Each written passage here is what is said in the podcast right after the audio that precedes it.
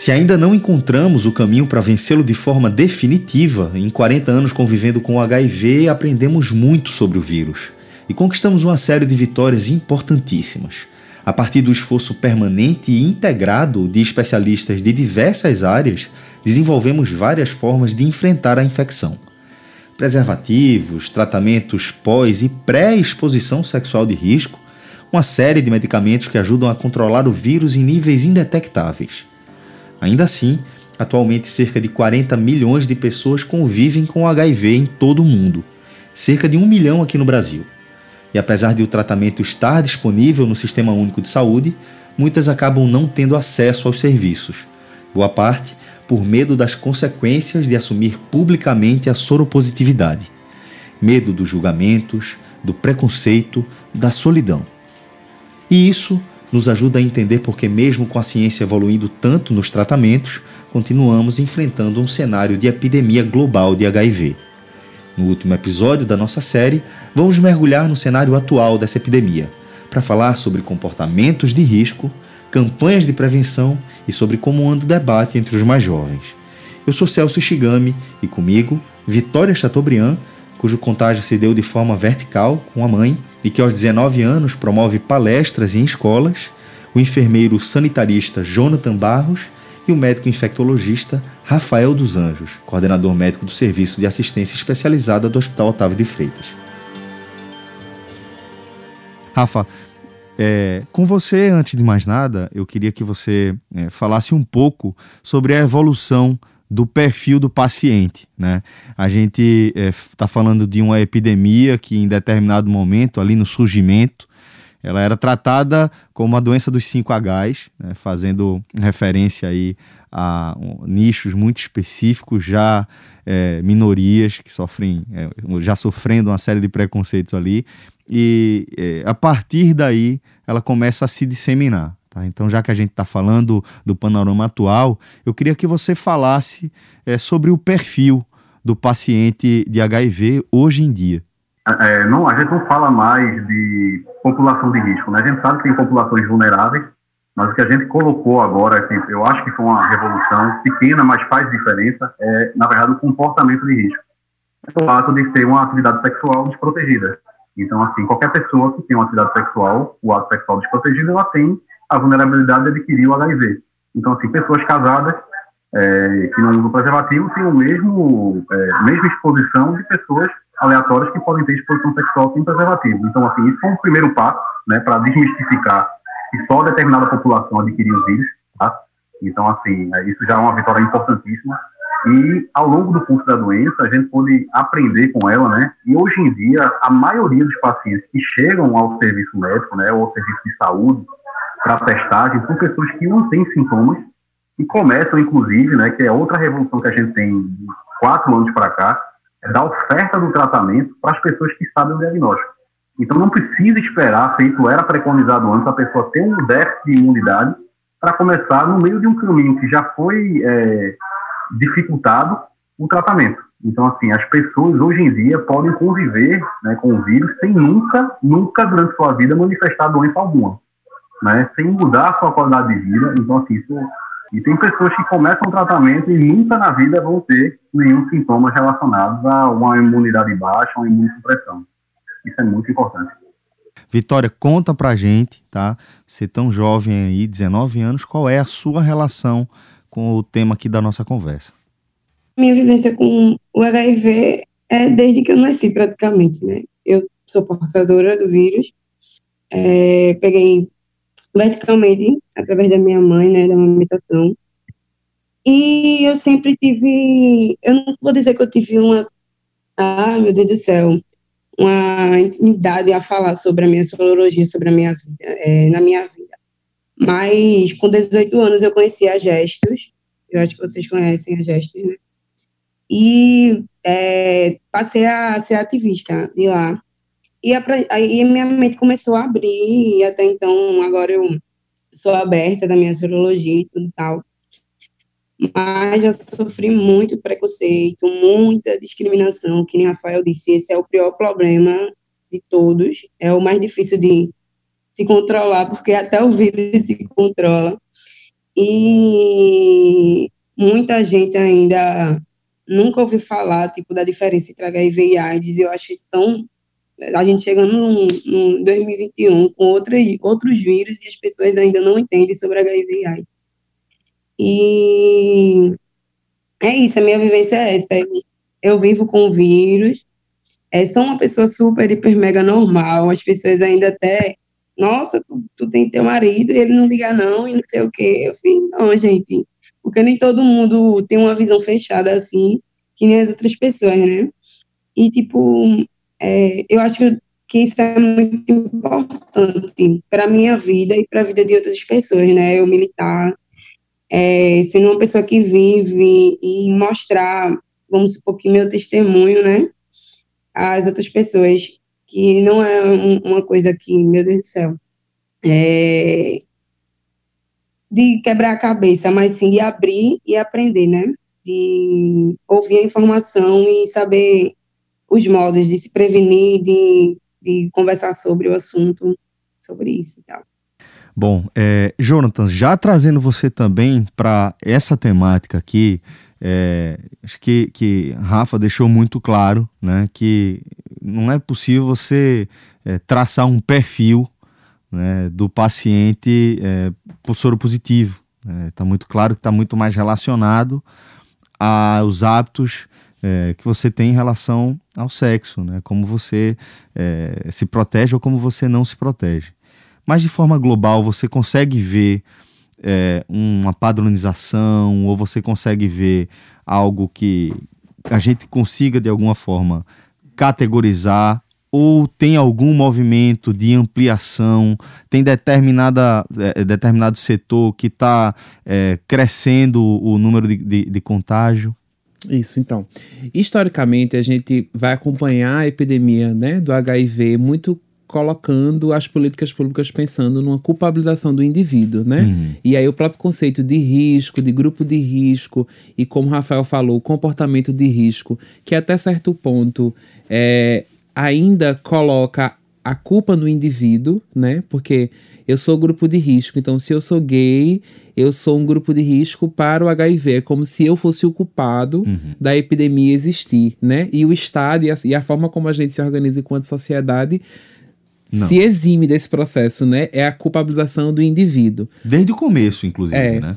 Quando a gente passa para comportamento de risco, eu retiro um pouco esse lugar de não sou eu, mas o que eu faço. Então eu também coloco esse ah. lugar de que é o indivíduo, o que é que ele faz, que faz com que e aí o Estado, mais uma vez, e as políticas e a sociedade se exime do processo.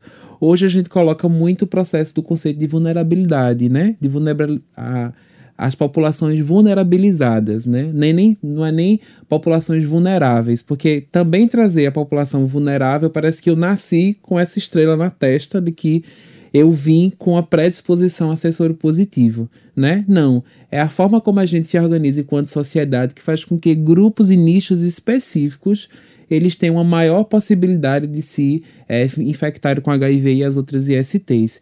E aí hoje a gente de fato não consegue traçar um perfil hegemônico de dizer é, é assim, dessa forma, mas vão ter alguns indícios e alguns estudos epidemiológicos que nos trazem uma reflexão de como as políticas e a nossa atuação pode seguir. A gente fala que aqui no Brasil a gente vivencia uma epidemia concentrada.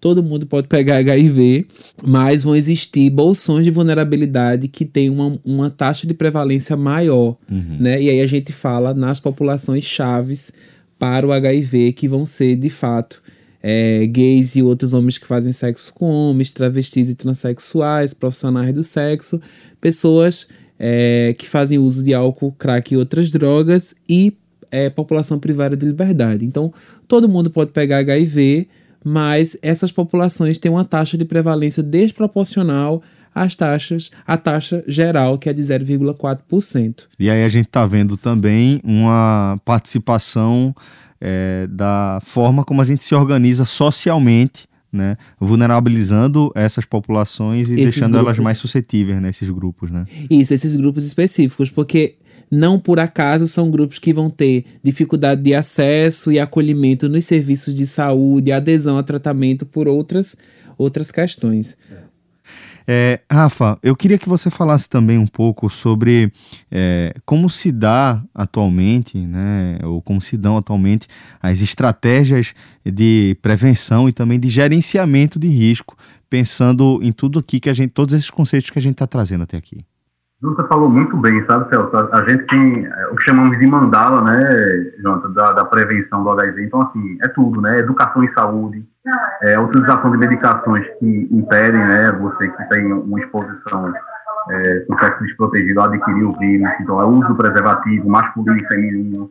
Então, assim, diversas é, situações que, juntas, né, a gente não pode colocar nada é, único, né? Às vezes a, a população diz o seguinte, é o uso do preservativo masculino não é isso que vai prevenir né, a questão do HIV. São diversas situações, inclusive, que o Jonathan falou muito bem, é, trazer a sociedade para junto, né, e os órgãos competentes, para um trabalho em conjunto, né, para a gente poder prevenir a questão da epidemia do HIV. Né? Então, assim, a gente tem observado, com o passar do tempo também, né, que o próprio acolhimento, que ele falou muito bem, é algo que é, é assim, significativo se o paciente vai manter ou não o seu tratamento. Então, assim, o, o primeiro momento é aquele que pode ser emblemático, né, de você transformar a vida de uma pessoa. Então, assim, se a gente puder mudar esse comportamento, acolher bem as pessoas, mostrar que não é só o profissional de saúde, não é só o paciente, mas toda a sociedade que tem que participar desse movimento, isso aí vai chegar num nível que é o que a gente deseja, de acolhimento, de tratamento, né, de educação e saúde. Vitória, eu queria que, que você também falasse para a gente, já que a gente está conversando sobre acolhimento agora, tá? É, pelo histórico que você passou, é, é recente é, a, sua, a sua própria descoberta em relação ao conhecimento, aos seus direitos, e a gente viu que foi a partir da, da militância, né, da chegada da, da, militância na sua vida e algo mais recente, que você começou a ter acesso é, a esse tipo de informação e a esse tipo de, de contato. Tá? Mas, para além disso, você já trouxe para a gente que é uma realidade que você convive basicamente desde que você nasceu, já que foi uma transmissão vertical. É, queria que você falasse um pouco sobre a sua relação tá? É, antes e depois dessa do início da militância, a sua relação com o vírus, a sua relação é, em relação às informações, em relação à rede de apoio, em relação ao acolhimento como um todo. Assim, antes de eu conhecer a militância, eu era uma pessoa extremamente de mente fechada. Eu, vamos supor que tinha discriminação comigo mesma. Hum. É, não, não tinha receio de ter um parceiro, tinha receio de andar com certas amizades, porque tinha medo delas descobrirem e começarem a me rejeitar. É, e foi mais difícil para mim, porque foram pessoas de dentro da minha família mesmo que me discriminaram até, até hoje, praticamente. Mas hoje, então, eu tenho uma mente mais aberta e não, não ligo tanto ligo, ligo assim, né? Antigamente eu dava muita importância e acabava ficando mal com isso, muito mal mesmo.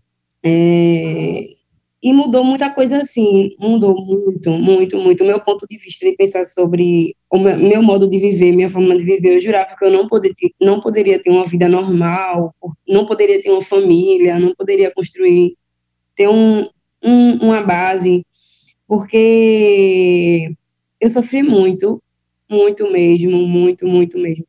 É, de sair em casa, de sair de casa e as pessoas ficarem me olhando de cara troncha por conta que eu vivo com HIV, de sair na rua e do nada você ser exposta para todo mundo que vive com, com, com HIV. E isso foi muito difícil, porque eu não tive o acolhimento devido. Meu acolhimento foi agora, um ano atrás, inclusive está fazendo agora em novembro, que eu estou na gesto um ano. E desde que eu fui acolhida lá, eu consegui é, ter acompanhamento, é, fazer terapia, para poder colocar mais minha mente no lugar, para poder entender que eu poderia, eu posso viver, eu posso ser uma pessoa normal, tendo HIV, eu posso ter uma família, eu posso estudar, trabalhar. E coisas que não entravam na minha mente, que nunca entrou. Tipo, eu pensava que eu ia viver com HIV e quando eu tinha em, em média de 15 anos, eu pensava, mano, será que eu vou trabalhar? Será que eu vou estudar? Será que eu vou ter amigos que me aceitem? E isso para mim hoje em dia é o que menos importa. O que importa para mim é ter a minha carga meu soro indetectável, né? E o resto é resto. E na questão do acolhimento, eu me, eu me sinto superada porque eu não tive acolhimento e agora eu posso acolher outras pessoas através da, da minha própria força de correr atrás, de poder buscar conhecimento sobre o HIV, sobre a AIDS, é, de ir procurar gestos, de até então quem me apresentou a gestos foi uma pessoa que bastante me discriminou e ela não sabe o quanto ela me ajudou em ter feito isso. Então, há males que vêm para o bem, né? E é, hoje em dia eu me sinto uma pessoa totalmente diferente, a minha mente é totalmente outra em questão a, a, ao HIV, porque até palestras eu já dei na escola, coisas que eu morria de, de receio, de medo, assim, de tipo, das pessoas o que iam pensar, do que iam falar, se eu ia poder continuar estudando nessa escola, depois que todo mundo descobriu, descobrisse e tal.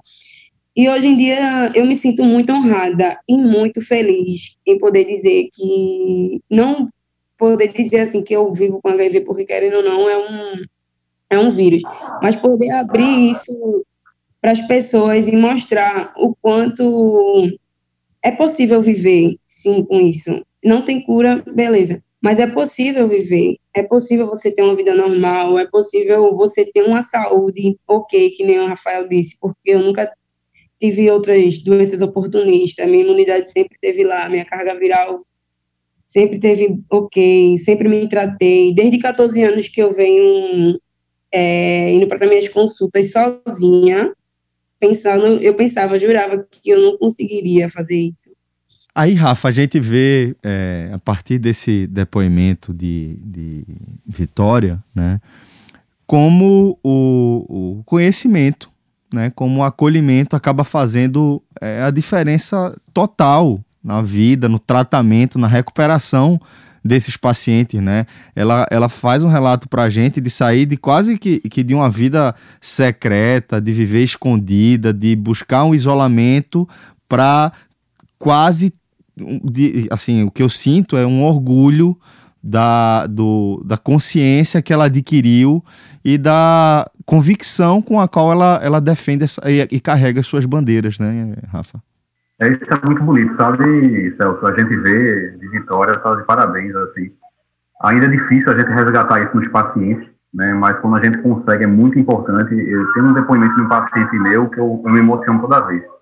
Ele diz o seguinte, ele tem 42 anos, né, foi a época que ele descobriu que era soro positivo, e ele disse, olha, doutor, eu se eu tivesse é, não descoberto o HIV, eu já teria morrido, porque ele consumia, consumia drogas, consumia o álcool, entendeu? Ele não tinha preservação com a própria vida, e quando ele descobriu a doença, ele pôde manter um acompanhamento, e pelo acolhimento que você está falando, né, foi isso que mudou a vida dele, ele começou a tratar, e hoje em dia ele vai ter uma sobrevida igual a, um, uma população que não tem nenhum vírus. Então, assim, ele mesmo fala isso: olha, eu mudei minha vida, eu pude me enxergar melhor, eu pude me cuidar melhor. Então, eu abandonei hábitos que eu tinha. Então, assim, minha preservação da minha vida está totalmente diferente do que antes de eu conhecer o vírus e a doença.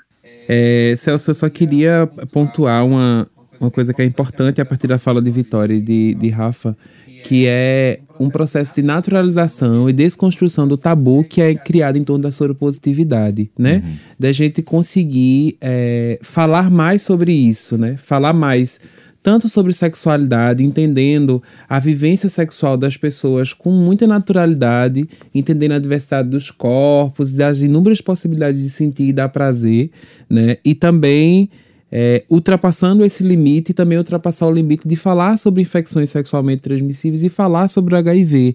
Né? O HIV deixou de ser um, um, uma sentença de morte, um ultimato, né? há muito tempo. Hoje a gente consegue vivenciar é, o tratamento como Vitória trouxe, né? É, de forma muito leve, de muito tranquila. E, e, é muito comum a gente conversar com as pessoas que vivem e convivem com HIV relatos de que o que mais né, traz angústias, é o preconceito, é a, é a, a discriminação social que a gente construiu, né? É muito mais uma epidemia social. A ciência evoluiu para garantir, é, pelo menos em relação ao metabolismo, a sistema imunológico, imunidade como um todo, a ciência evoluiu para conseguir dar um padrão, uma média, uma expectativa de vida basicamente de uma pessoa normal. A gente, como sociedade, é que não, né? É, não conseguiu, não conseguimos é, seguir no né? mesmo ritmo que a ciência trouxe, né? Uhum. E aí é nosso papel é, de disseminar espaços como esse, né? De disseminar e de desconstruir as pessoas para que elas é, primeiro, não tenham medo de falar sobre HIV com suas parcerias sexuais, que elas consigam conversar sobre gerenciamento de risco, de entender qual é a forma de prevenção que eu estou usando nas minhas atividades sexuais. Além da camisinha, a gente tem outras formas de se, de, de se falar. E aí, para mim também, já pegando um gancho, é uma coisa importante que é falar sobre a erotização do uso do preservativo e da prevenção porque aí, nesse discurso punitivista de que precisa usar camisinha para não pegar a doença, não, não foi forte o suficiente não é forte o suficiente para que as pessoas se atentem a gerenciar seu risco. Então, é, eu acho que o caminho é pensar é, formas de diálogo e de desconstrução de uma forma leve, horizontal, em que o outro não seja punido. O que eu vou querer conversar com você, Jonathan, é algo que você falou agora há pouco, né? Que é, o diagnóstico de HIV, de soropositividade, ele já deixou de ser uma sentença de morte há muitos anos. Né? E eu acho que todo mundo, basicamente, sabe isso. Acho que basicamente todo mundo sabe que HIV já não significa mais morte. Você acha que isso pode, de alguma forma, ter relaxado os cuidados que a gente tinha enquanto comunidade em relação ao HIV, quando a gente viu que o bicho não era tão feio assim? Essa é uma discussão que geralmente se recai quando a gente vai discutir políticas de enfrentamento ao HIV, uhum. né? Bom, eu acho que o processo de desconstrução de que o HIV deixou de ser uma sentença de morte não é algo pulverizado para todo mundo. Ah, sabe? Certo. Algumas pessoas ainda imaginam, né, quando é, uma, uma pessoa fala que é soropositiva, ela vai se recair naquela construção de eu tô no hospital com lipodistrofia, né? Uhum. É, magro, à, à beira da morte. Muitos vão ainda ter essa construção. A grande maioria das pessoas, e principalmente essas novas gerações, tem muito acesso a conhecimento. Um adendo é a gente pensar que tipo de conhecimento é esse, que às vezes a fonte não é tão confiável. Mas o que eu acho que geralmente a gente fala é a síndrome do super-homem, né? Ah, que é, na verdade, é assim tudo pode acontecer com outro, mas nunca comigo. Então, assim, eu uso, eu deixo de, de usar camisinha, é, mesmo consciente de que eu posso pegar IST ou, ou é, enfim, me, me infectar com IST, mas eu sempre vou achar que nunca vai acontecer comigo. Eu acho que a gente tá nesse lugar e, a, e as novas gerações estão muito nesse lugar de que nunca vai acontecer comigo. E aí o nosso papel é furar essa falsa bolha de proteção que foi construída, né? E que as coisas podem acontecer com o vizinho, mas pode acontecer com a gente.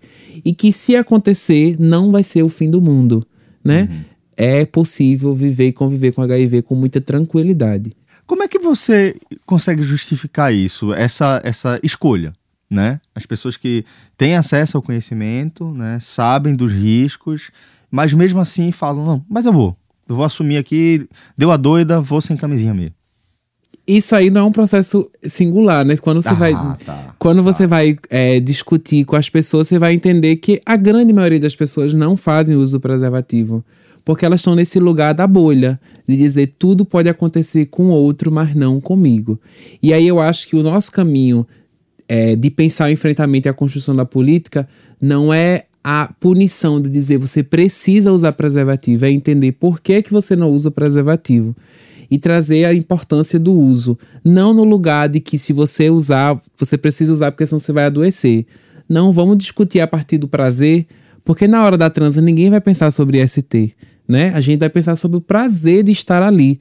E a gente foi construindo que usar preservativo diminui o prazer, né? E a gente superdimensiona isso. Aí foi quando você falou da erotização do preservativo. Do preservativo. Então fala um pouco mais desse conceito. É, de, é que o caminho para usar o caminho que a gente vai colocar na construção da política para incentivar o uso preservativo tem que ser a partir não da doença, mas a partir do prazer, certo. né? Uma coisa que a gente coloca muito é que o maior órgão sexual que a gente tem é a nossa mente. A gente goza a partir da nossa mente, a produção dos hormônios sexuais que são produzidos a partir do comando é, mental. Então, se eu construir que botei camisinha, o meu prazer diminui e a gente construiu isso enquanto paradigma social, o prazer vai diminuir, né? O pinto vai amolecer, a vagina não vai lubrificar, porque eu construí que vai, eu perco prazer, né? É, obviamente que ter um ato sexual sem uso preservativo e com uso preservativo existe uma barreira, mas essa barreira é superdimensionada. Então, que a gente possa levar esse, essa discussão e essa desconstrução para as pessoas. Porque se eu, enquanto profissional de saúde, coloco no lugar de você precisa usar use camisinha, use camisinha, use camisinha, essa pessoa ela pega o preservativo e ela guarda. Mas se eu vou discutir junto com ela a performance sexual dela, o que é possível real para ela, aí sim eu consigo me aproximar desse lugar livre de julgamentos, livre do lugar de, ó, você precisa usar. Não, a pessoa tem autonomia. Eu acho que é respeitar a autonomia do sujeito e mostrar o conceito de prevenção combinada, como o Rafael falou, que é a combinação de várias tecnologias para além do uso preservativo, como a PEP e a PrEP, né? Que eu acho que já deve ter sido discutido. Já, já, a prevenção pré e pós-exposição, né? Que são outras possibilidades para além do uso preservativo. O ideal é que seja tudo em conjunto, mas é como você falou, é a gente sair do ideal para trabalhar com o que é possível a partir da individualidade de cada pessoa. Bom, é, Vitória, a gente já, já deu para perceber que teria bastante coisa aqui para a gente conversar. Gostaria de, de ouvir muito mais sobre a sua própria experiência. Mas já que a gente está chegando aqui à reta final do, do nosso episódio, eu queria que você deixasse também a sua mensagem, que você trouxesse para a nossa audiência o que é que você julga ser importante para que a gente debata, para que a gente reflita, para mudar aqui esse quadro.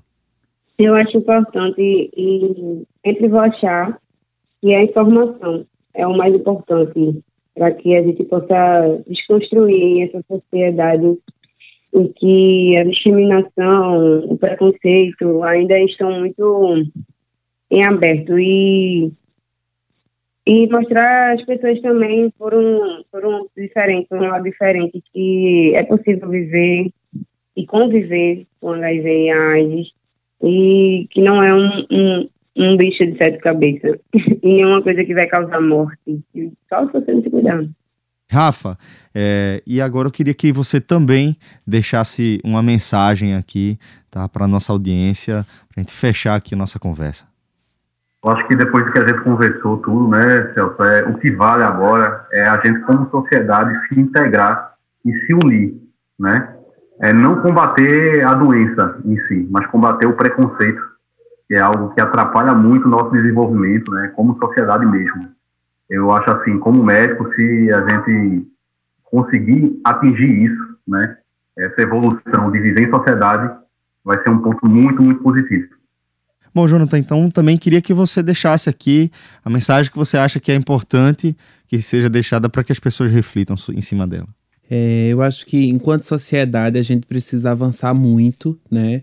Pensando na desconstrução é, de temas que são tão comuns no nosso dia a dia, que é sobre sexo, sobre sentir e dar prazer, sobre gerenciamento de risco e pensar e desconstruir isso de uma forma mais leve, sabe? Sair da obscuridade e colocar esses temas à mesa, assim, no debate de casa, com os nossos pais, com os nossos filhos, na mesa do bar, em qualquer lugar, com as nossas parcerias, para que a gente consiga é, ir levantando os gatilhos, as, a, as coisas que nos trazem estranheza, para que lá na frente a gente consiga naturalizar tudo que precisa ser natural.